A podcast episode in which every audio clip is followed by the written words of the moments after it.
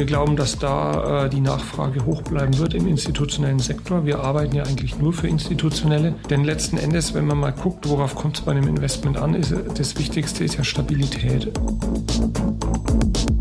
Wir haben eine sehr stabile Vermietungssituation, haben einen im Vergleich mit anderen Assetklassen relativ guten Cashflow. Keine Wunderdinge, keine 10% mehr, leider. Wir sind momentan in so ein bisschen in einer disruptiven Phase. Das, das, merken wir natürlich auch sehr stark. Die Preise steigen noch, ja, getrieben durch die Suche nach, nach einem sicheren Investment, ähm, durch eine unheimlich hohe Geldmenge, die im Umlauf ist. Das ist der Immobilieros-Podcast von Immocom.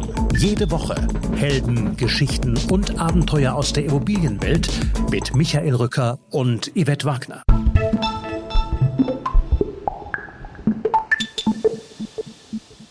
Wir sind besser als andere Assetklassen. Diesen Satz sagt Martin Fürlein, Finanzvorstand der GRR Group. Das Unternehmen aus Nürnberg investiert in Einzelhandelsimmobilien, bevorzugt Discounter und Fachmarktzentren. Mit dem Mann der Zahlen muss ich natürlich über die Fonds sprechen und über deren Renditen. Denn die liegen momentan über Residential und Office. Allerdings, die Akquise neuer Projekte ist schwieriger geworden bei steigenden Refinanzierungskosten. Natürlich muss es bei zwei Milliarden Asset Under Management um Value Add gehen und damit um ESG. Dazu hat GRR einen Report herausgebracht. Zudem sprechen wir darüber, was Spielotheken, Alkohol, Parteien und Waffenläden miteinander zu tun haben, was die Rucksackgröße über den Onlinehandel aussagt. Wir reden über treue Mieter und guten Cashflow und über den neuen Fonds, der laut BaFin ESG im Namen nicht enthalten darf, dafür aber ein Artikel 8 Fonds ist. In eigener Sache bleibt zu sagen, bitte unseren Podcast auf allen gängigen Portalen bewerten und bei immocom.com die aktuelle Veranstaltungsplanung einsehen und Tickets buchen. Und nun viel Spaß mit Martin Fürlein.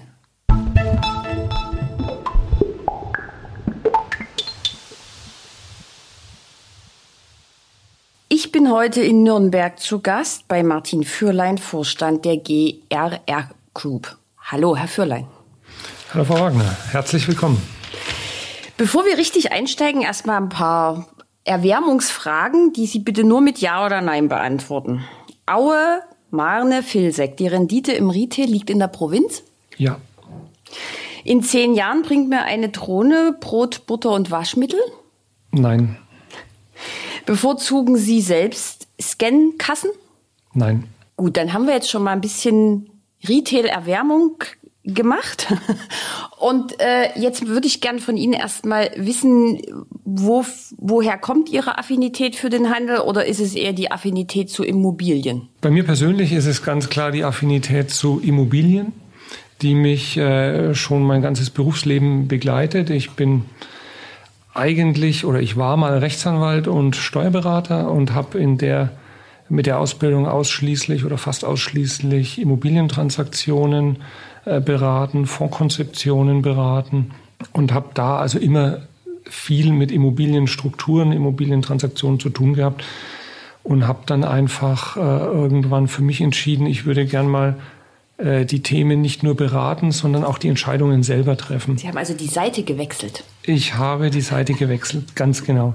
Und die GRR war damals äh, auf der Suche nach einem Finanzvorstand. Und dann ähm, ja, sind wir da ins Gespräch gekommen. Wir waren auch über eine Mandatierung so lose schon im Kontakt gewesen und dann ähm, hat das ganz gut geklappt. Sie sind seit wann bei der GRR? Ich bin jetzt seit Oktober 2015 im Vorstand der GRR, ja. Das ist ja schon eine ganze Weile. Sie haben gerade schon gesagt, Sie sind hier für die Finanzen zuständig. Wofür steht GRR eigentlich? GRR steht für German Retail Read AG. Und beim REIT ist ja der Name Programm. Das heißt, wir sollten eigentlich mal an die Börse gebracht werden. Äh, wurden von einem ähm, Erlanger Projektentwickler und äh, ja, Anschieber vieler großer Ideen von Sontowski und Partner mal gegründet, genau wie beispielsweise die DIC und ähm, sollten an die Börse gehen, aber da kam dann die Lehman-Krise dazwischen und die hat dann äh, verhindert, dass der Börsengang noch ernsthaft weiter betrieben wurde. Und ähm, es kam dann zu einem Wechsel im Gesellschafterkreis. Der, der äh, An Anfangsgesellschaft oder Seed-Gesellschafter, den Sontowski und Partner hier dazugeholt hatte, ist ausgestiegen und ja, im Nachgang zur, ja, um die Jahre 2010 hat sich dann eine große deutsche Versicherungsgruppe mehrheitlich äh, an uns beteiligt. Gut, dann äh, gehen wir jetzt mal weiter und klären mal, was GRR eigentlich macht. Also Vollsortimenter, Lebensmitteldiscounter, Fachmarkt, Nahversorgungszentrum, auch ein bisschen Einkaufszentrum, richtig? Ähm, können, Sie, können Sie uns mal ein paar wesentliche Kennzahlen für das Unternehmen nennen? Ja, also das Unternehmen ist inzwischen äh, 16 Jahre alt. Ähm, wir sind stolz, dass wir inzwischen 75 äh, Kolleginnen und Kollegen zählen, die täglich äh, mit uns, bei uns arbeiten. Und äh, mit diesem Team betreuen wir inzwischen gut 500 Objekte bundesweit. Es sind, wie Sie es gesagt haben, im überwiegenden Vollsortimenter und Discounter, etwas weniger Fachmarkt- und Nahversorgungszentren. Also wir sind wirklich sehr stark in der Breite und bei den kleineren Objekten. Größere Einkaufszentren betreuen wir weniger. Unsere größten sind hier vor der Tür mit dem ZIM in Zirndorf oder beispielsweise äh, in äh, Frankfurt äh, an der Oder das Südring Center. Okay. Ähm, können Sie vielleicht noch eine Zahl nennen, Asset under Management oder irgendwie so? Die Assets under Management sind äh, zwei Milliarden. Und dann sieht man eben auch bei 500 Objekten, wo dann so ein Durchschnitt äh, liegen kann. Okay, was muss denn ein Objekt haben, außer im starken An Ankermieter, nehme ich mal an, wie das meistens so ist, damit äh, das Ihr Interesse weckt? Also nachdem wir ja überwiegend für Investoren kaufen, muss natürlich die Rendite passen. Die Rendite muss rechenbar sein, sie muss in das, zu dem Fondsvehikel passen. Dann, Sie haben es gesagt, der, der Ankermieter ist entscheidend, sprich der Lebensmittler ist bei uns also immer ein Lebensmittler in so gut wie keinem dieser Objekte, dieser 500 Objekte, die wir betreuen, äh, sind wir ohne Lebensmittelanker. Und ähm, ja, was muss dann dazukommen? Äh, es ist ein, ein Mix, es, ist, es sind ganz viele Faktoren, die wir uns anschauen. Natürlich der, der Standort muss passen. Und mit Standort meine ich jetzt nicht nur das Grundstück, wo der Supermarkt drauf ist, sondern die Demografie muss passen. Ähm, die Kaufkraft muss passen, der Wettbewerbsbesatz muss passen. Also wir, wir rechnen immer, wie viele Quadratmeter Verkaufsfläche beispielsweise gibt es äh, in dem Einzugsgebiet, wie viel Kaufkraft ist da, wie viel verträgt es noch, ähm, wie ist das Baurecht, kann man so einen Markt vielleicht auch mal erweitern. Weil das ist ja, dazu kommen wir ja noch, das ist ja die letzten Jahre einer der großen Trends, dass die Märkte erweitert werden. Das heißt, wenn ich jetzt einen Markt angeboten bekomme, äh, der sein Baurecht schon voll auf dem Grundstück äh, ausgeschöpft hat, ist er für die Zukunft vielleicht nicht ganz so äh, attraktiv. Und das sind alles die Faktoren, die wir hier prüfen. Okay, ich habe es ja in der ersten Frage schon mit Aue, Marne, Vilseck gehabt. Das sind keine A- oder B-Metropolen. Die Kleinstadt ist bei Ihnen ganz stark im Kommen? Ich würde eher sagen, wir kommen aus der Kleinstadt. Ähm, es ist in der Tat so, dass wir oder mir, also auch persönlich geht es mir so, dass ich bei der GRR viele Ortsnamen zum ersten Mal höre. Das muss ich also ganz ehrlich einräumen. Ähm, Deutschland ist halt groß, Deutschland ist äh, sehr dezentral.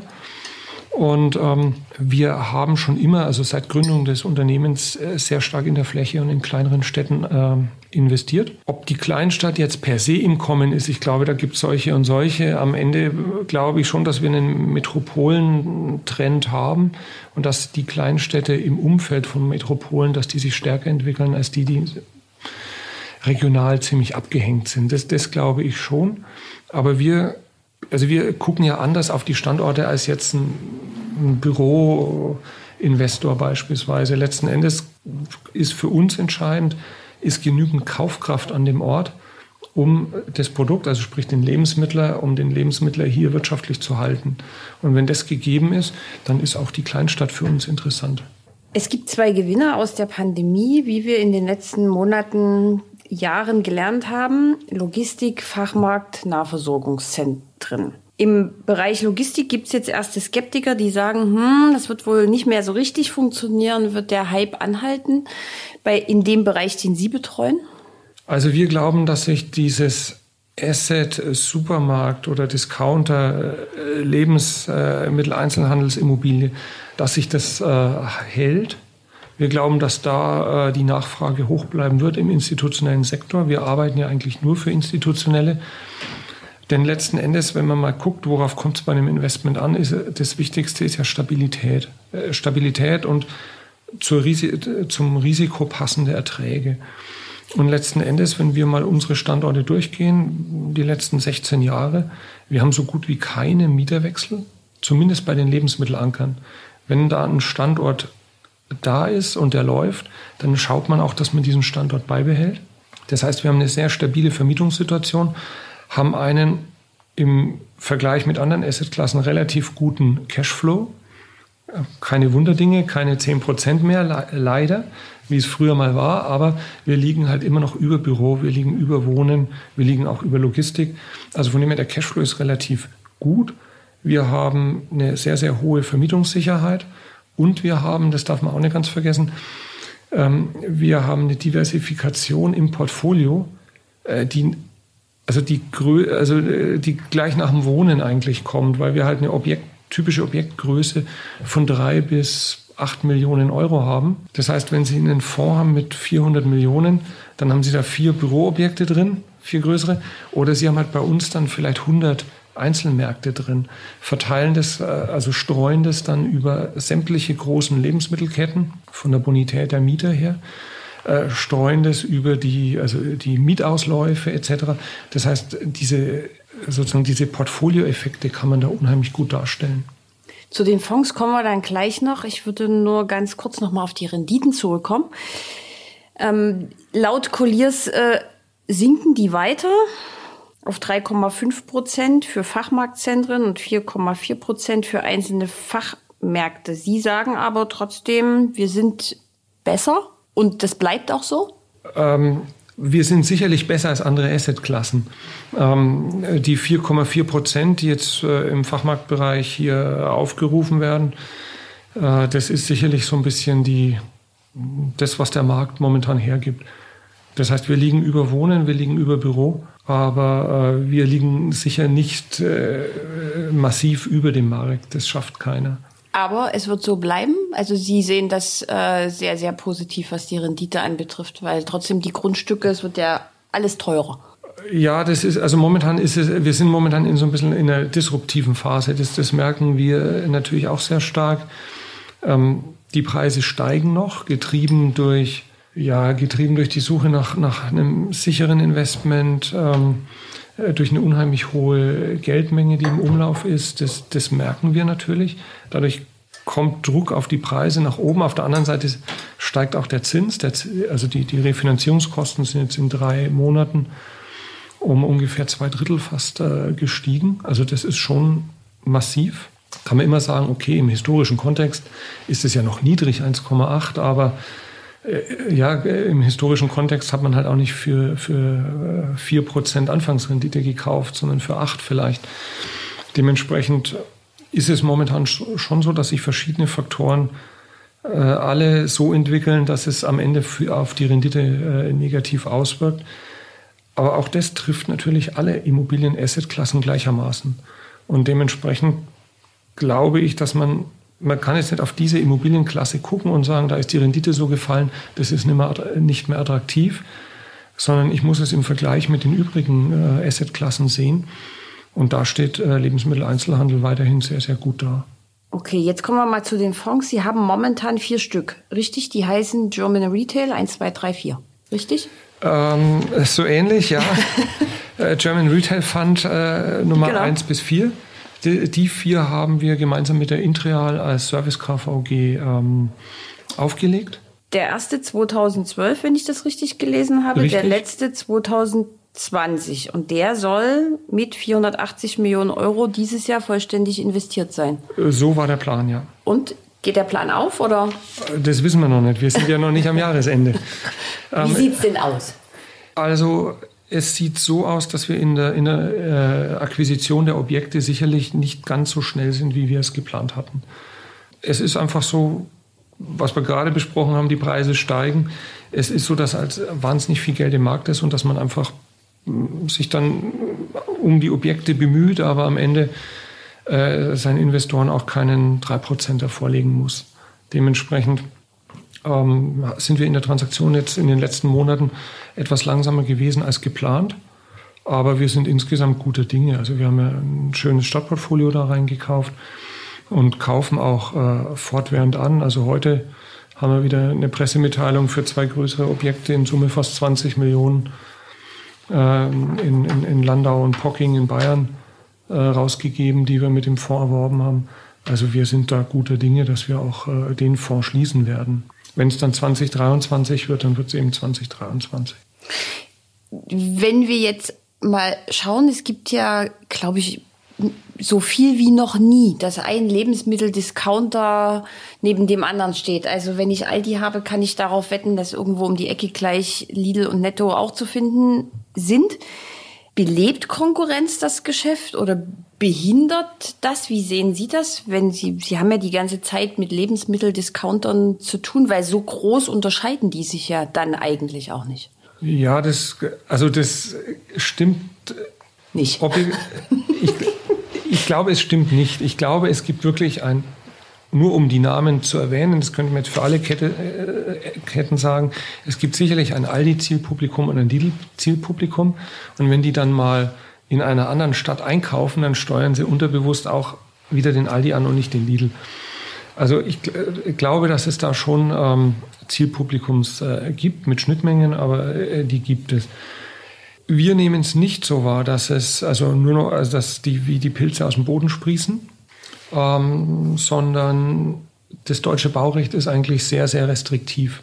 Wir merken das, wenn wir bei Objekten umbauen wollen und deshalb zum Beispiel aus einem Gewerbegebiet äh, eine Aufwertung als Sondergebiet großflächiger Einzelhandel brauchen, um also einen Markt erweitern zu können. Dann kostet uns das bis zur Baugenehmigung oft zwei, drei Jahre. Also dementsprechend, es ist nicht einfach als Projektentwickler einen Markt zu bauen. Das ist ein bisschen anders, wenn Kommunen wachsen, neue ähm, Baugebiete für Wohnen ausweisen und dann natürlich auch die entsprechende ortsnahe Versorgung sicherstellen wollen. Dann stellt die Kommune von sich aus, plant es mit ein. Aber äh, wo man jetzt diesen Sachverhalt nicht hat, äh, einfach noch was dazu zu bauen, das ist also nicht einfach und äh, dementsprechend nehmen wir es jetzt nicht so wahr, dass ähm, sie wie Pilze aus dem Boden sprießen. Was wir schon wahrnehmen, ist, dass viel erneuert wird, viel neu gemacht wird, äh, weil einfach der Handel sich äh, permanent modernisiert und neu aufstellt. Genau, der Lebensmitteldiscounter ist ja jetzt eigentlich auch wie ein kleines Kaufhaus, kann man ja jetzt schon sagen, wenn man da reingeht. Da gibt es ja relativ viele Dinge neben den Lebensmitteln. Äh, das heißt ja, dass die Verkaufsflächen eher nicht kleiner, sondern größer werden. Erste Frage, ist das richtig? Und zweitens, äh, Sie haben jetzt selber gerade schon die Knappheit und die äh, Beschwerlichkeiten auf dem Weg hin zum Bau und zur Vollendung eines solchen Projektes angesprochen. Macht es das nicht alles eher viel schwieriger? Also die zur ersten Frage, werden die kleiner oder größer? Ja, das ist so. Also das passt jetzt nicht auf die Frage, aber äh, ja, sie werden größer. Ja. Äh, das äh, stellen wir überall fest.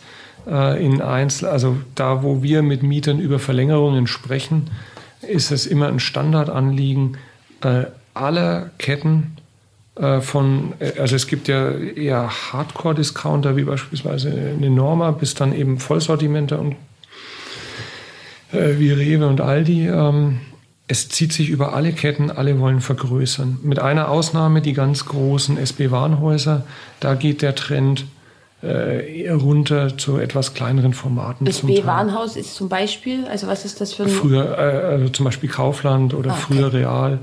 Und da gibt es zum Teil aus alten Beständen noch, also über 10.000 Quadratmeter große Flächen.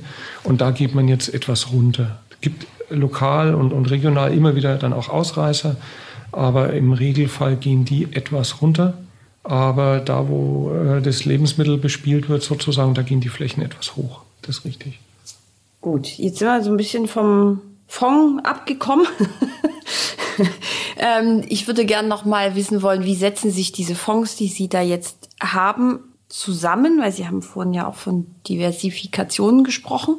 Sind das jetzt nur Lebensmittler oder sind da auch, ist da auch ein bisschen Einkaufszentrum mit drin? Also wie ist das gemischt? Also wir haben in allen Fonds äh, eine Ankaufsbandbreite von ja letzten Endes äh, 0 bis äh, 20, 25 Millionen Objektgröße. Wenn es eigentlich 20, wenn es größer wird, müssen unsere Investoren zustimmen, was sie eben im Einzelfall bei den beiden Centern, die ich schon äh, genannt habe, äh, getan haben. Aber das ist so unsere Bandbreite. Und wenn wir mal die, also die Durchschnittsvolumina nehmen pro Fonds, dann landen wir wirklich irgendwo zwischen vier, zwischen vier und ähm, sechs Millionen Euro pro Objekt. Das heißt, wir haben sehr, sehr viele freistehende Discounter, sehr, sehr viele freistehende Vollsortimenter und eine gewisse Anzahl an äh, Fachmarktzentren, ähm, Nahversorgungszentren, die dann aber oft so aufgebaut sind, dass sie zum Beispiel einen Vollsortimenter haben, einen, kleinen einen kleineren Discounter daneben, einen Drogeriemarkt und einen Getränkemarkt oder vielleicht äh, einen Textiliten häufig mit dabei. Die großen Textilketten haben wir oft, Kick beispielsweise mhm. ist, ist einer der Mieter, die wir sehr oft haben aber andere auch. Also das sind so die Größenordnungen, da ist man aber auch im Investment dann irgendwo zwischen 8 und, und, und 14 Millionen, würde ich mal sagen, für, für ein Fachmarktzentrum dieser Größenordnung. Und so setzen sich die Fonds zusammen. Da ist eigentlich, da ist nichts dabei, was aus der Reihe fällt. Also Sie finden in keinem unserer Fonds ja irgendwie ein, ein Shopping-Center jetzt okay. für 70, 80 Millionen. Das, das haben wir, haben, haben wir noch nicht erworben. Okay. Spielt bei Ihnen, ähm, weil Sie sagen, Sie haben viele freistehende Supermärkte, sp spielt es eine Rolle, dass Sie darüber nachdenken, dass da noch irgendwas obendrauf gebaut wird? Das ist ein, ein, wirklich ein Thema, was die letzten Jahre sehr, sehr intensiv äh, äh, bearbeitet wird. Wir haben unsere Standorte daraufhin auch, also mehrmals schon gescreent, ob wir da Potenziale haben. Aber letzten Endes drauf ist ja üblicherweise Wohnen. Und ähm, das lohnt sich halt nur in, in Gebieten mit Wohnraummangel, äh, sprich in den, in den großen Metropolen. Ähm, Sie haben die Städte ja genannt, äh, Aue, Mahne, Vilseck. Äh, das sind jetzt nicht die Gemeinden, wo die Wohnraumversorgung äh, notleidend ist. Also dementsprechend, ähm, also wir haben es bei uns gescreent. Es gibt eine Handvoll von Standorten, wo wir uns das vorstellen können das auch tatsächlich zu tun. Aber es ist bei uns kein großes Thema, objektbezogen einfach. Okay, dann äh, gehen wir jetzt mal ein Stück in die Zukunft. Es wird, haben Sie mir schon im Vorgespräch verraten, einen neuen Fonds geben, der heißt? Der heißt äh, GRR Future Retail Properties 1. So, dafür haben Sie bis jetzt die, die Vertriebszulassung. Also wann startet der Fonds? Was ist das? Also mit welchem Volumen soll er gefüllt werden? Der Fonds ist bereits gestartet. Wir haben also die Vertriebserlaubnis bekommen. Damit dürfen wir ihn auch bewerben und bewerben ihn aktiv bei Investoren. Wir haben dafür ja eine eigene Vertriebsgesellschaft, die die notwendige Zulassung hat. Und ähm, wir haben auch bereits zwei äh, Zeichner, die sich committed haben, dass sie zeichnen. Wie groß soll der Fonds werden? Der Fonds soll auch wieder 200 Millionen Eigenkapital haben und damit würde er dann so 350 Millionen investieren können. Okay. Und eigentlich sollte der äh, Fonds ja ganz anders heißen. Nicht ganz anders. Wir, Aber ein Wort wollten wir tauschen. Wir wollten ihn eigentlich ESG Retail Properties äh, nennen, weil wir ihn wirklich im Hinblick auf die ESG äh, ja, Regulatorik, die kommt mit der Taxonomieverordnung, mit der Offenlegungsverordnung, Dafür haben wir diesen, an diesem Fonds gearbeitet und dafür haben wir ihn gebracht. Ähm, leider war es nicht äh, erlaubt, äh, ESG in, die, in, den Namen äh, zu nehmen. Das ist uns im Zulassungsverfahren bei der BaFin äh, dann erklärt worden, dass das äh, nicht funktioniert und dann haben wir ihn um, umgetauft, gewissermaßen in Future. Okay, weil ESG kein Werbeding ist oder? Äh, genau, mit ESG sollte nicht geworben werden. Ah, so okay. haben wir es verstanden. Okay, okay. Und wird das jetzt ein Artikel 8 Fonds, Artikel 9 oder? Das wird ein Artikel 8 Fonds. Okay. Wir ähm, haben das Thema Artikel 9 natürlich auch uns angeguckt. Liegt ja nahe. Wir haben auch mhm. für ein Individualmandat das mal gerechnet. Es ist eben so, Artikel bei Artikel 9 müssen Sie ja 100 Prozent der investierten Gelder mit einer Impact-Zielsetzung investieren. Und es ist einfach so, Impact bedeutet ja bei einer Handelsimmobilie, dass Sie die Handelsimmobilie sozusagen ähm, ja, ökologisch hochwertiger gestalten und zusätzlich noch soziale Faktoren dazu packen etc. Äh, nicht für alles zahlt der Mieter am Ende auch und kann er auch bezahlen. Dementsprechend ist gerade beim Impact Investing an der Stelle, äh, da bleibt einfach eine, eine Teilmenge übrig an Maßnahmen, die Sie vornehmen und die Sie finanzieren, für die Sie keine Miete bekommen. Dementsprechend geht da die Rendite entsprechend runter. Und das möchte keiner. naja, man muss es so sehen, unsere Investoren, aha, jeder würde natürlich gerne äh, ökologisch investieren, aber unsere Investoren im institutionellen Bereich haben ja alle eigentlich einen Versorgungsauftrag.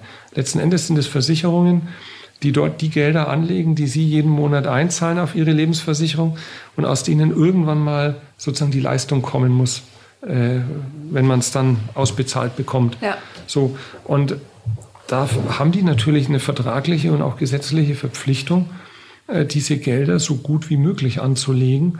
Und dann ist es schwer zu sagen, ich finanziere damit jetzt den ökologischen Umbau. Und das ist einfach so das Spannungsfeld, in dem man sich beim Impact Investing äh, bewegt. Es gibt, also wir haben da immer wieder Nachfragen, führen da auch Gespräche, zum Beispiel mit Investoren eher so aus dem kirchlichen, karitativen Bereich, die da natürlich offener sind. Aber all diejenigen, die zum Beispiel ein Renditeversprechen für Versicherte abgegeben haben oder die Versorgungswerke sind und den Garantiezins erwirtschaften müssen, die kommen an diesem Auftrag, den sie haben, nicht vorbei. Und für die liegt dann natürlich Artikel 8 ein Stück weit näher, wo wir ein Stück weit standardisierter und herkömmlicher investieren können. Mhm. Also das ist ja jetzt eines der super Megatrends ESG. Ähm, Sie haben, also GER, nicht Sie persönlich, aber das Unternehmen hat einen Basic Retail Report ähm, herausgegeben. Können Sie mit Prozent vielleicht irgendwie sagen, äh, wie, das, wie, die, wie das Verhältnis bei Ihnen Value Add Core und Core Plus ist? Also in unseren Fonds kann man äh, sicherlich sagen, gehen wir mal so von 25 Prozent Value Add aus, 20 oder 15 bis 25 Prozent. Und der Rest ist dann Core und Core Plus. Wobei wir eben Core und Core Plus hier auf Einzelhandel übertragen. Ähm, das ist schon immer noch mal ein, Unterschied. Also man sieht jetzt dann, also auch unter Core kann man natürlich einen äh, typischen Discounter verstehen, wenn er zum Beispiel einen, einen tollen Standort hat und noch einen längeren Mietvertrag. Okay. Dieser, dieser Report ist ja sehr, sehr, sehr dick, 162 Seiten. Äh, es gibt also zu diesem Thema in diesem Bereich sehr, sehr viel zu sagen. Was sind für Sie so die nächsten Herausforderungen, die sich für Sie daraus ableiten? Gut, der Report ist zunächst mal unser Einstieg dahingehend, dass wir jährlich künftig ein Thema rund um die Handelsimmobilie, denn das ist einfach unser Kernthema hier, dass wir jährlich ein Thema rund um die Handelsimmobilie beleuchten werden. Und das mit verschiedenen betroffenen Beteiligten, also sei es die, der Finanzierer, sei es der Mieter, der, der Einzelhändler, ähm, sei es derjenige, der es baut, ähm, seien es wir, die wir es verwalten. Also wir wollen da ganz viele verschiedene Blickwinkel drauf auf das Thema zusammenbringen. Und äh, ESG hat sich jetzt einfach angeboten, aber wir werden jetzt also nicht jedes Jahr einen ESG-Report äh, hier schreiben, obwohl wir als Unternehmen natürlich jedes Jahr einen Nachhaltigkeitsreport inzwischen veröffentlichen. Für uns hat sich da sehr, sehr viel aus der Zusammenarbeit mit den verschiedenen äh, ja, Stakeholdern ergeben. Also das betrifft Finanzierungsthemen, dass man halt äh, beispielsweise mit ESG-konformen Objekten sicherlich in der Zukunft einen leichten äh, Zinsvorteil äh, rausholen kann oder für sich erarbeiten kann. Äh, wir haben verstanden, dass die Investoren künftig dort immer mehr Wert drauf legen werden. Also das haben wir vorher natürlich auch erahnt, sonst hätten wir auch den ESG-Fonds oder den, den Future äh, nicht gemacht. Aber das ist uns also in den Gesprächen mit den Investoren, die da zu Wort kommen, natürlich auch bestätigt worden, dass das Thema einfach kommt. Wir, ja, wir, wir haben auf der Bauseite auch da ja mit, mit ähm, Dienstleistern und mit Vertragspartnern, mit denen wir zusammenarbeiten, äh, gesprochen. Also von dem her, wir gehen davon aus, dass das Thema ESG uns als Unternehmen äh, die nächsten Jahre und Jahrzehnte begleiten wird.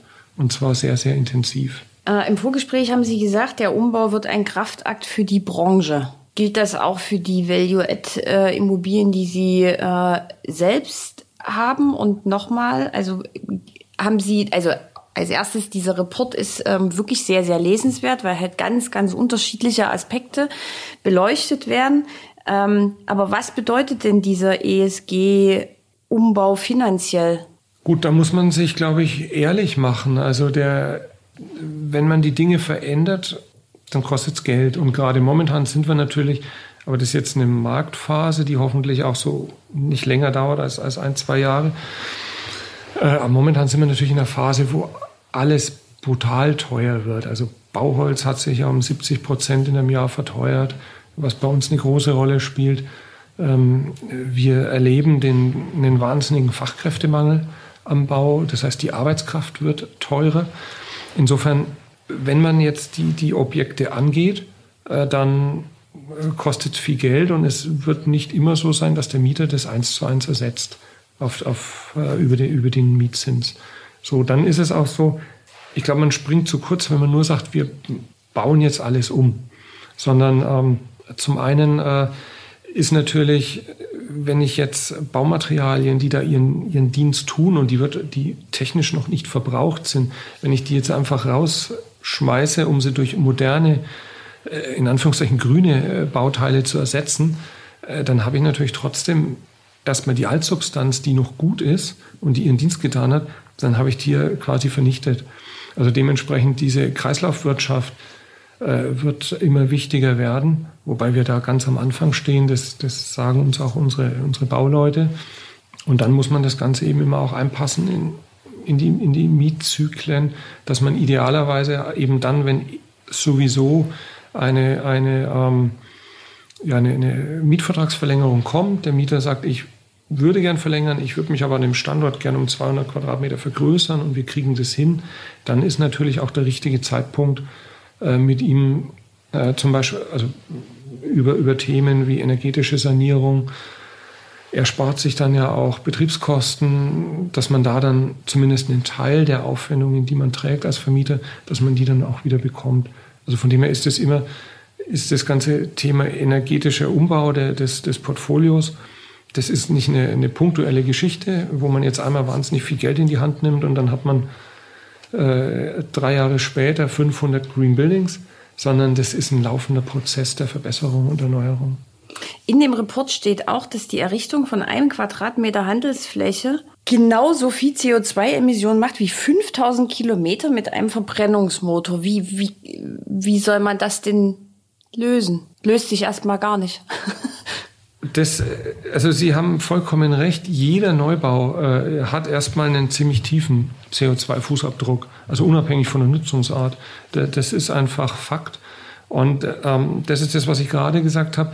Wenn Sie ein Bauteil haben, was noch seinen Dienst tut, äh, hat man ökologisch noch nichts Gutes gemacht, wenn man das rausschmeißt und stattdessen eben ein ökologisches Bauteil an dieselbe Stelle rückt.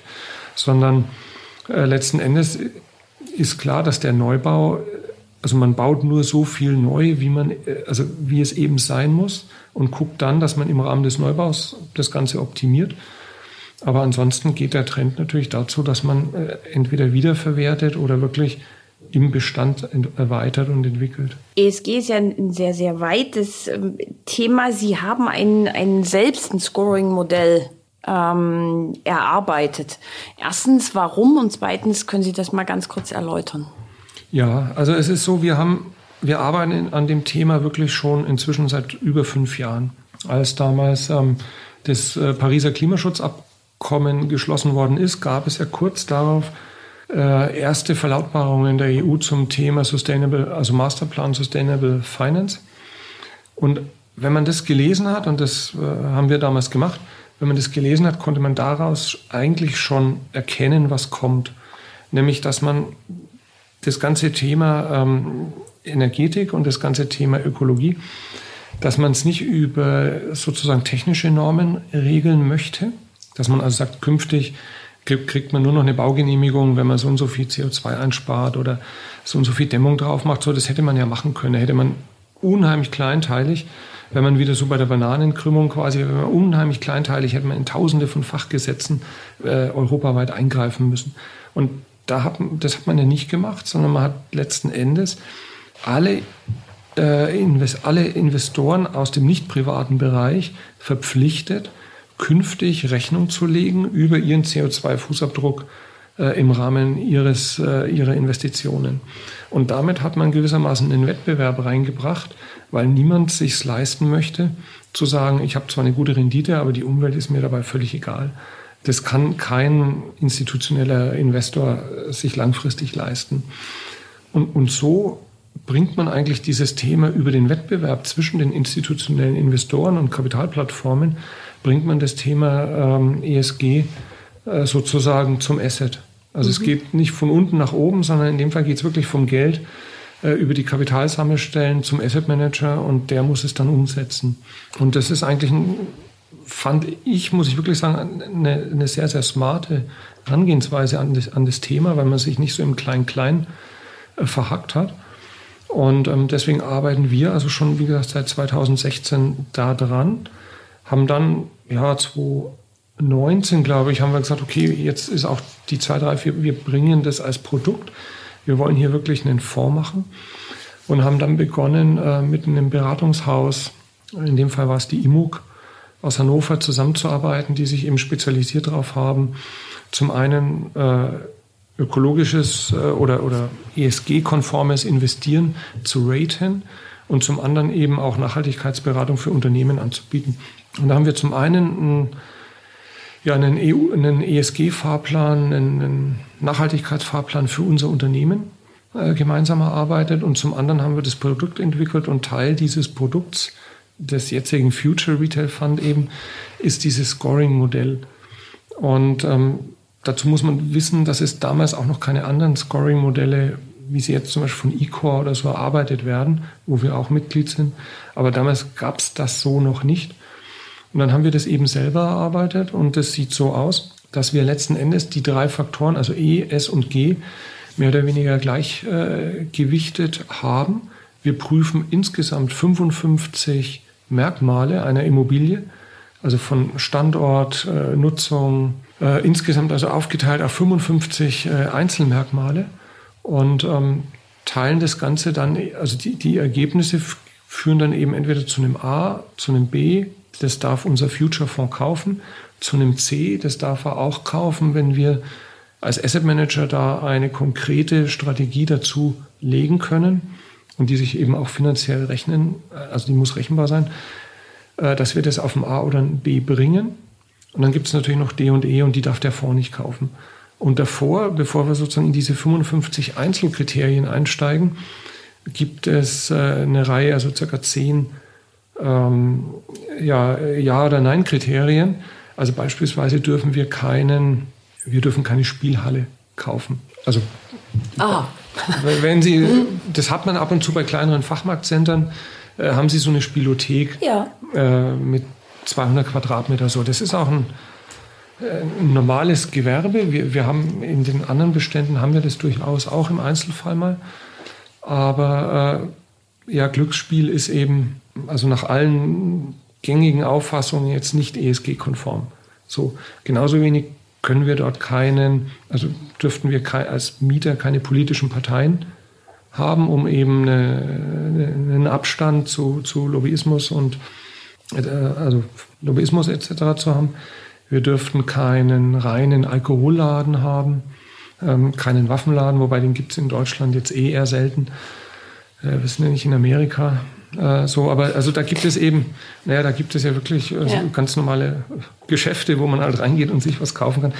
In der Art, das gibt es bei uns jetzt zum Glück nicht. Und ähm, also diese Miete haben wir auch nicht, aber äh, so ist es eingeteilt. Aha, also mittlerweile gibt es ja dafür aber sehr, sehr viele Scorings.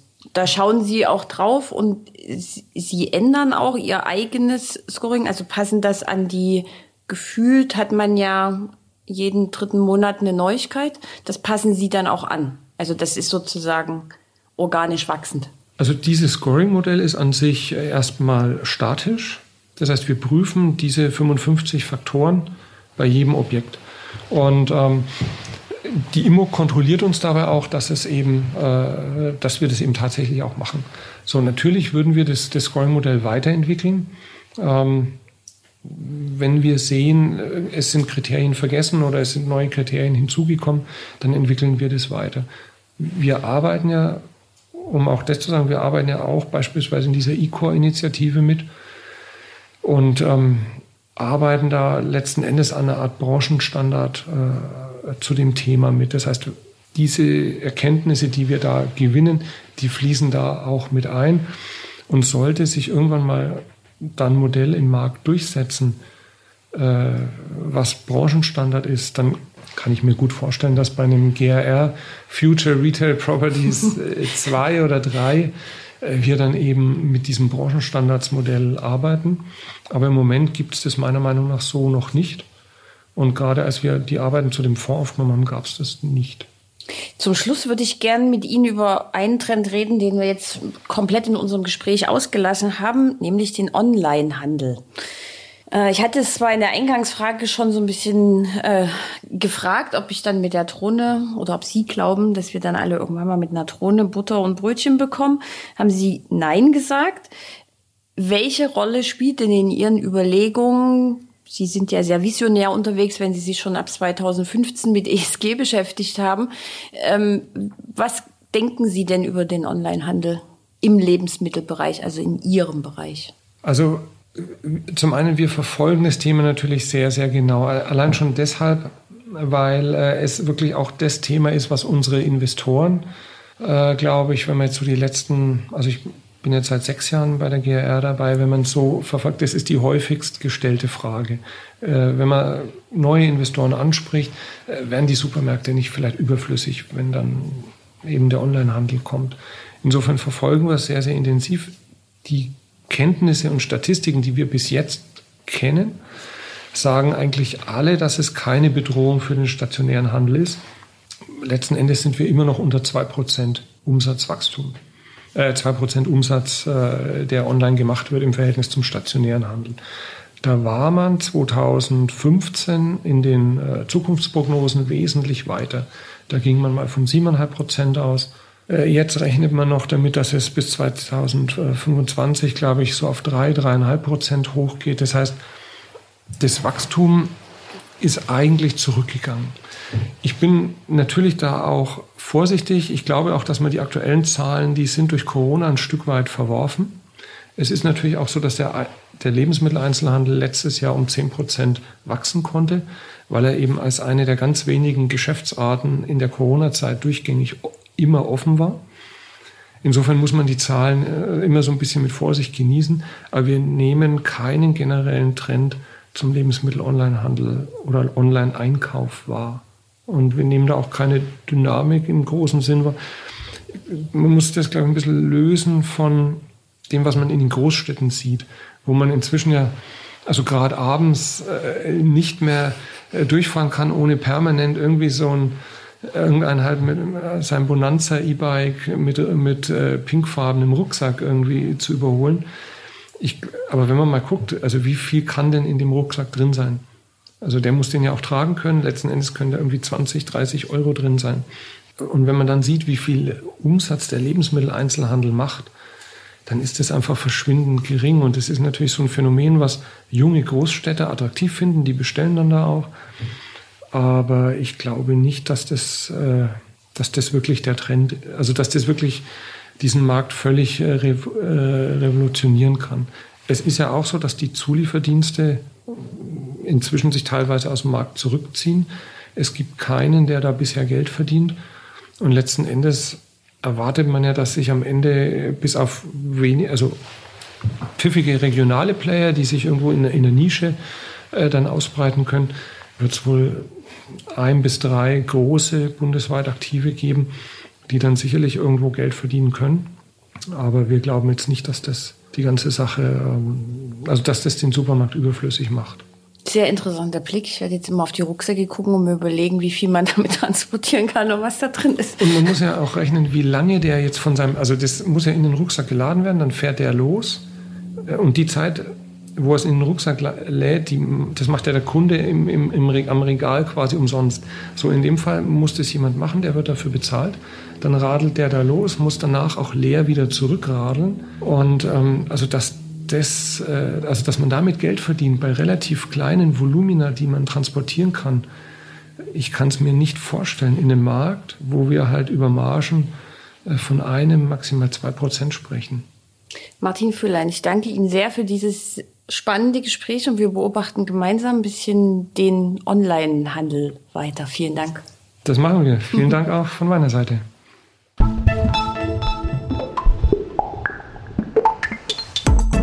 Das war der Immobilieros Podcast. Alle Folgen finden Sie unter www.immobilieros.de und überall dort, wo man Podcasts hören kann. Aktuelle News aus der Immobilienbranche gibt es unter www.immocom.com.